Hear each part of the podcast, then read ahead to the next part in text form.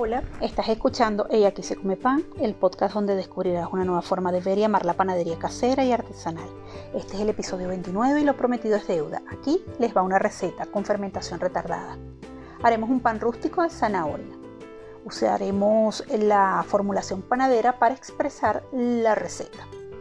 Ingredientes 100% de harina de trigo, donde 85% sería blanca y 15% integral 65% de agua, 2% de aceite de oliva, 20% de zanahoria rallada, 1% de levadura en polvo, 2% de sal.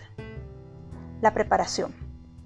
Colocar toda la harina con el 95% de agua en autólisis por 30 minutos. Aquí no debemos hacer amasado, recuerden que solo debemos asegurarnos de que todos los ingredientes estén integrados.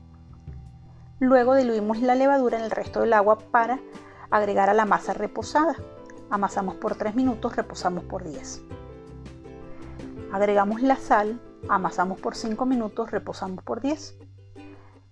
Agregamos aceite de oliva, amasamos por 3 minutos y reposamos por 20. Luego comenzamos a plegar. Plegamos la masa, reposamos por 20, plegamos nuevamente, volvemos a reposar por 20 y estos plegados los vamos a repetir 3 veces. Una vez hecho el tercer plegado, esperamos 20 minutos. Usamos la técnica del laminado y allí vamos a espolvorear la zanahoria rallada en toda la masa.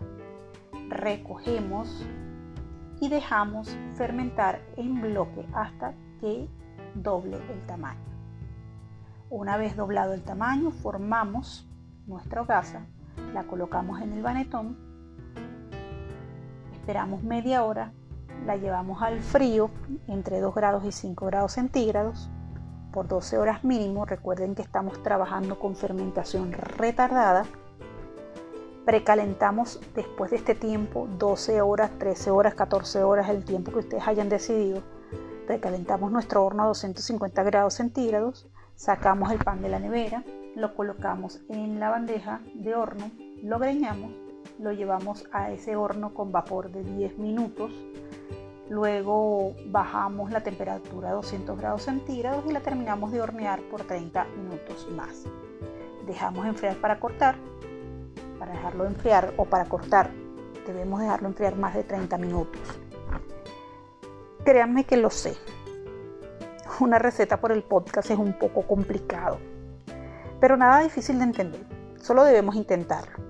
Los invito a seguirme en el canal de Telegram, arroba aquí se come underscore pan. Allí encontrarán esta receta y muchas otras explicadas con detalle. También encontrarán tips, una comunidad que a diario está aprendiendo a hacer sus panes con una versión más saludable. También estamos en Instagram y en Facebook en arroba aquí se come underscore pan. Les cuento finalmente que también pueden escribirme el correo aquí se come pan arroba gmail.com envíenme sus dudas, otras preguntas, eh, sugerencias acerca de temas que quieren que tratemos en este espacio. Los leo. Y si les ha gustado este episodio, por favor regálenme un like y no olviden compartir. Hasta pronto.